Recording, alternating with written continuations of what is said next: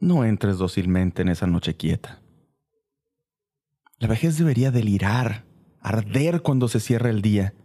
Rabia, rabia contra la agonía de la luz. Aunque los sabios al morir entiendan que la tiniebla es justa, ya que sus palabras no ensartaron relámpagos, no entran dócilmente en esa noche quieta. Los buenos, que tras la última inquietud claman por ese brillo con que sus actos frágiles pudieron danzar en una bahía verde, rabian, rabian contra la agonía de la luz. Los locos, que atraparon y cantaron al sol en su carrera y aprenden ya muy tarde que llenaron de pena su camino, no entran dócilmente en esa noche quieta. Los solemnes, cercanos a la muerte, que ven con mirada deslumbrante cuánto los ojos ciegos pudieron alegrarse y arder como meteoros, rabian, rabian contra la agonía de la luz. ¿Y tú, mi padre? Allí en tu triste apogeo, maldice, bendíceme, yo ahora imploro con la vehemencia de tus lágrimas. No entres dulcemente en esa noche quieta, rabia, rabia contra la agonía de la luz.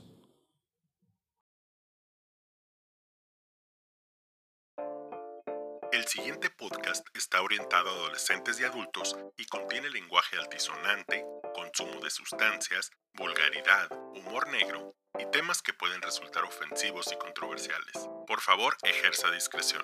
Nosotros no lo haremos. Ferulita para el alma.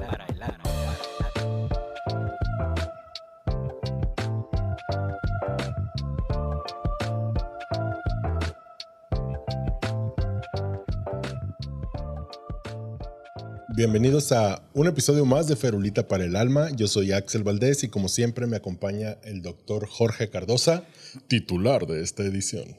¿Qué tal amigos? ¿Cómo están? Bienvenidos a su podcast favorito de la galaxia. Es un placer cuasi freudiano estar detrás de los micrófonos una semana más con ustedes.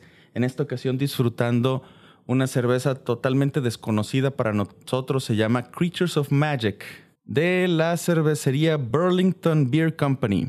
Esta me la trajeron de Boston, pero me parece que la fabrican en Vermont. Es una New England IPA con sabores francamente tropicales, pero no tanto como para sentirte en Acapulco, pero está realmente buena. Cortesía de Vasos Vacíos Company, los pueden buscar en Facebook. Vasos Vacíos CO en Facebook. Búsquenos, por favor han sido nuestros proveedores de curiosidades, de las, al menos de las mejores curiosidades que hemos tenido. Sí, excelente. Todo lo que nos han, lo que nos han conseguido ha estado increíble. Y odio ser esta persona, pero soy esta persona, así es que lo voy a decir. Qué hermosa lata. Supuse que te iba a gustar y por eso te la traje. Así como te gustó la, la, la Pink Flaminga, ¿te acuerdas? Que parece como, como portada de Cotex, no importa. Hermoso. El arte está muy cabrón. Lata. Hablando de arte el episodio de hoy combina ciertos aspectos artísticos, ciertos aspectos filosóficos que parecerían un cadáver exquisito, una, una libre asociación de ideas muy vaga, pero que quiero que llegue a un, a un punto muy, muy, muy fundamental. Acabo de recitar de hecho, acabo de, de, romper la promesa de nunca volver a declamar que hice desde la primaria. y acabo de recitar No camines dócilmente hasta la gentil noche de Dylan Thomas. Hermoso poema. Sé que, que constantemente despotrico sobre la inclusión de temas anglosajones en, el, en la lengua castellana, sin embargo, para la época en la que fue escrita este poema, que fue inmediatamente después de la Segunda Guerra Mundial, la poesía en México tenía tintes, hasta donde yo sé, exclusivamente políticos. Okay.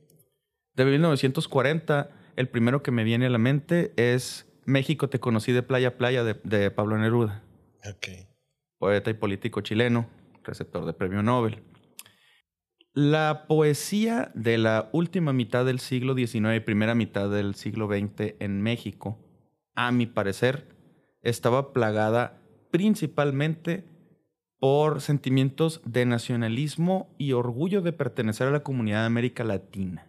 Es muy raro, al menos me falta mucho por leer, pero no me he encontrado un poema con esta temática, como la que acabamos de, leer. Dylan Thomas falleció de 39 años de neumonía.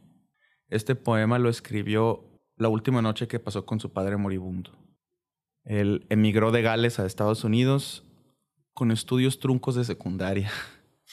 Se convirtió en corresponsal de radio para la BBC y por sus habilidades en oratoria fue que se hizo famoso más que por sus escritos que son estúpidamente buenos, muy melancólicos, pero que hablan directamente a algunos sentimientos del quehacer humano que no se discuten tanto en la literatura latinoamericana, al menos hasta donde yo sé, y si, alguien nos escucha con mejor conocimiento del área, siempre es bienvenido un poco de instrucción. Por favor, recomiéndenme libros. La agonía de la luz, obviamente, es una referencia para nada sutil al hecho de la muerte inminente. Pero el tono en el que el poema está escrito nos habla de un concepto muy antiguo, platónico incluso, socrático, que se llama tumos. T-H-U-M-O-S. De hecho, es la raíz etimológica de tumor. Tumor es algo que se inflama, no significa maligno. Platón concebía el alma como una trinidad, ideas que predatan a la era cristiana por prácticamente 400 años. Pero consideraba que el alma del individuo estaba formada por la razón, que era el jinete, sobre un carruaje que era jalado por los deseos y por el tumos, el caballo blanco y el caballo negro. Tumos, ¿por qué no tenemos una palabra ahorita? Porque era un concepto tan vago que es como dicen que si necesitas que te definan el honor es porque tú no lo tienes. en su momento, históricamente, si necesitabas que alguien te definiera lo que era el tumos, no lo tienes. Lo más cercano para tropicalizarlo al siglo XXI ahorita que le puedo encontrar al tumos es el concepto de ki que se maneja en Dragon Ball. Disculpen que me vaya de lo sublime a lo ridículo con las referencias en el podcast. Pero el ki no es la, eh, perdón, el tumos no es la pasión. No, el tumos es el fuego que alimenta la pasión, es el combustible de la pasión y simultáneamente es el motor de la pasión. El tumos es ese pecho hinchado, sea por orgullo, sea por furia. Platón, de hecho, no era su nombre, él se llamaba Aristócles. Platón era su, su sobrenombre dicen que tenía una espaldota enorme. Entonces Platón significa lomón, ¿no? Lomo largo. El lomo largo de la loma linda. Simón. Esto viene porque en, en esta época de la Grecia clásica, los gimnasios, que etimológicamente gimnasio significa lugar de la gente desnuda, eran patrocinados por el gobierno porque toda la juventud debía de entrenar en preparación para formar parte de una milicia como ya el gobierno pagaba por la fabricación y mantenimiento de estos lugares, nadie cobraba renta y entonces se hacían anfiteatros en donde se podían dar clases y existió una relación muy estrecha entre la cultura física y la cultura educativa, digamos. Y por eso Sócrates llegó a decir que ningún ciudadano se podía permitir ser un aficionado en materia de acondicionamiento físico, pues la mayor tragedia del hombre era jamás presenciar la belleza de su mayor capacidad. Entonces siempre en las pinturas aparecen bastante mamados porque, ¿qué creen? Estaban bastante mamados. ¿A qué viene todo esto? Muchos tenemos manifestaciones poco salubres y poco terapéuticas de nuestro tumos. El tumos ahí lo tenemos. Forma parte de nuestra alma. Sin embargo, por X o Y razón, no hemos podido domar al caballo negro. Y el caballo negro nos lleva en direcciones en las que no nos convienen. El poema, visto desde el punto de vista del hijo doliente, por supuesto que exige que su padre no se rinda, al menos hasta su última noche patalee. Que la haga de pedo. Que la haga de pedo. Y le dice, es que todos la tienen que hacer de pedo. Los tontos, los locos, los sabios, los valientes, todos, todos la tienen que hacer de pedo porque es una celebración a la vida. Y la magnitud de esa rebeldía en contra del destino inescapable básicamente forma nuestro legado. El hecho de que yo vea a mi papá patalear hasta el último día me impulsa a honrar ese recuerdo y seguir el ejemplo. Hay muchos detractores de la filosofía homérica, platónica, socrática, porque erróneamente piensan que es exclusivamente androcéntrica. Porque precisamente la terminología, el tumos era una parte fundamental de la andreia, de la hombría. Pero tenemos que razonar y tomar en cuenta que así como hasta hace muy poquito se decía hay que contextualizarlo. El hombre, para referirse a la raza humana, la hombría es esa capacidad de alcanzar la plenitud como ser humano. No, no nada más como hombre. Las diferencias socráticas y platónicas entre los géneros eran más de, tal, de talante que de talento. Simón. ¿Sí? Las diferencias que ellos establecían eran más de humor y predisposición a ciertas actitudes, pero de ninguna manera se postuló jamás que fueran exclusivos para el cromosoma Y.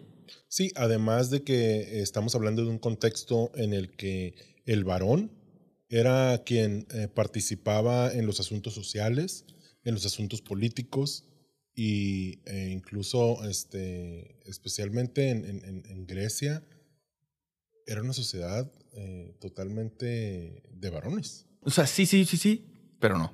Las mujeres también tenían ciudadanía. Las mujeres tenían voto. Ah, no, no, no, no sí, sí, claro. Lo que pasa es que los hombres iban a la guerra. Los, en los casos bien extremos en los que las mujeres iban a la guerra, lo hacían en calidad de escuderas, de, de auxiliares, de asistentes. Hubo algunas que sí fueron guerreras. Sin embargo, hemos perdido muchas referencias bibliográficas. Primero, por la inmortal tradición de insultar a tus oponentes llamándoles princesas no sabemos cuándo fue, cuándo eso es una broma y cuándo es una aseveración. Ajá. Porque aparece en todos los textos. Y la otra por la destrucción sistemática de los textos antiguos con la venida de la, de la cristiandad. La Andrea, la pasión por perseguir lo correcto, mezclada con la ambición y la agresividad, todo eso era alimentado por el tumus.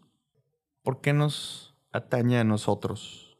No solo para ser mejores ciudadanos, mejores padres, mejores cónyuges, sino para ser mejores pacientes. Es descorazonante encontrarme personas de mi edad que ante el diagnóstico de una enfermedad debilitante abandonan toda esperanza y se dejan morir y el tumus se apaga. Es realmente triste ver a una persona de 65 años que ya no es considerado un adulto mayor. Abandonar las opciones quirúrgicas de tratamiento con la justificación de para lo que me queda o para lo que voy a servir. El principal objetivo detrás de imitar a Paco Stanley declamando el poema está Qué suerte he tenido de nacer. Mientras no me apliquen la, orden de tacos de Paco Stanley. Qué mierda, güey. Tres de esos y la coca enseguida, por si no se lo sabían. ¿eh? Ay, güey. Yo sí me lo sabía. Está súper mierda. Está muy mierda, muy, muy, muy mierda. Pero la cuestión es esta. Esto es un grito de batalla. Es un grito de batalla recordándoles que si leímos a Schopenhauer y creemos que toda la vida es sufrimiento, y si somos nihilistas y si creemos que no existe nada más después de, entonces podemos irnos por la parte de Nietzsche o podemos irnos por la parte de Kierkegaard. Abandonamos toda esperanza o si lo único que existe es lo que creamos, tomamos la oportunidad para crear algo nuevo, algo bueno, algo productivo, algo que inspire nihilismo optimista. Creo que la, distinción era nihilismo cósmico y nihilismo personal, pero pues sí. Sí, hay, hay, una, sí, es que hay una un término adoptado por, por eh, sobre todo en, en, los YouTubes eh, de superación, que hay muchos. Fuck em. No, hay, hay cosas rescatables ahí. Sobre todo con Bueno, los Estamos haciendo un episodio de superación. Estoy mandando la verga a todos los, que los que hablan de todos superación. los demás. Sí. Sí, sobre todo los estoicos y, y todo este rollo eh, está muy, muy. Hay, hay un, hay algo ahí. Sí, de hecho quiero llegar todo esto a, a cómo se desarrolla el estoicismo y cómo eh, podemos aplicar el estoicismo a todo lo que hacemos. Lo único que, eh, que quería apuntar es que contraponen contra el nihilismo tradicional Sí. de todo vale verga, no hay nada después de esto, vinimos a estar valiendo verga. El nihilismo positivo u optimista que es todo vale verga, no hay reglas, no hay propósito, hay que aprovechar. Voy a hacer ese propósito. Pero es que la cuestión que muchos olvidan es que el nihilismo es eh, la opinión que tienes de, del propósito. Mientras que el estoicismo es la manera como abordas ese propósito. Ajá. No son mutuamente excluyentes Ajá, de ninguna claro, manera. claro. El estoicismo es una manera de comportarse. Así es, totalmente. Porque básicamente se resume en nada está bajo mi control. Yo no digo cuándo amanece, yo no digo cuándo anochece. Yo no digo cuándo hace calor, yo no digo cuándo hace frío. Pero lo que yo sí digo es que tanto me quejo de cuando esto pase. Es que hago yo al respecto. Es que hago yo al respecto. Y eso es el estoicismo como tal. Y por mucho que haya detractores de la filosofía por considerarla precisamente algo machista o inmediatamente conducente a un régimen totalitario, si nos vamos a- extrapolando el estoicismo a la política, porque sí, se, sí hay muchas Sí, claro. personas que, que opinan esto, es cómo nos vamos a despertar todos los días y cómo vamos a abordar esos problemas, recordando que la vida es finita y por ende también son las tragedias. El dolor físico se va a acabar. El dolor sentimental se va a acabar. Nosotros probablemente duremos más que eso. ¿Qué vamos a hacer al respecto? Yo digo que rabiemos contra el ocaso de la luz. Rabiemos contra el ocaso. Yo digo que si tengo 40 años y me acaban de hacer el diagnóstico de diabetes, es hora de considerar cirugía bariátrica. Yo digo que si no soporto las rodillas, es hora de bajar de peso. Yo digo que si mi colesterol está por las nubes, no me va a costar absolutamente ningún trabajo volverme vegetariano unas cuantas semanas para tratar de bajarlo. Digo que lo peor que podemos hacer es desfilar plácidamente hacia la gentil noche.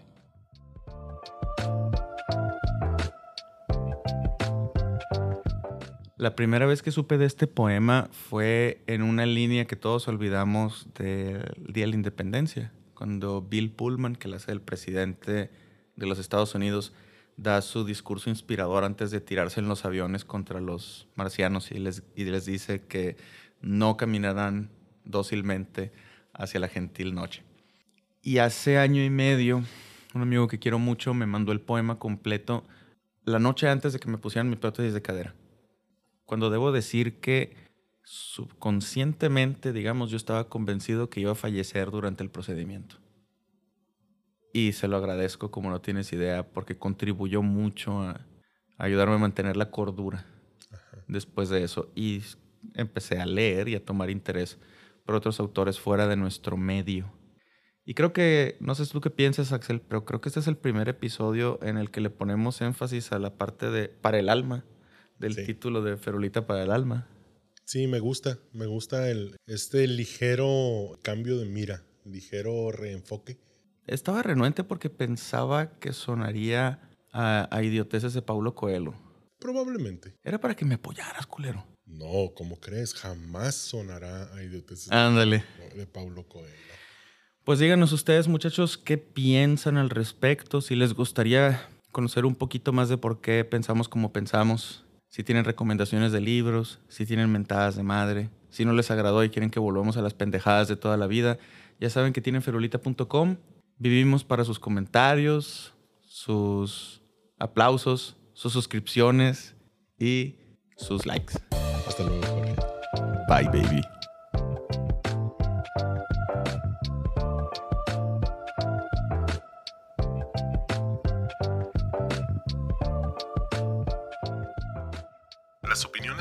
Expresadas en este podcast son 100% personales y de ninguna manera representan una comunicación de parte de alguna institución, colegio o consenso de profesionales. El doctor Jorge Cardosa Encinas es médico cirujano graduado de la Universidad Autónoma de Baja California, cirujano ortopedista graduado de la Universidad Autónoma de San Luis Potosí, con entrenamiento en cirugía de reconstrucción articular por el Instituto Nacional de Rehabilitación y entrenamiento en cirugía de columna por el Centro Hospitalario DAX Costa de Plata en Francia.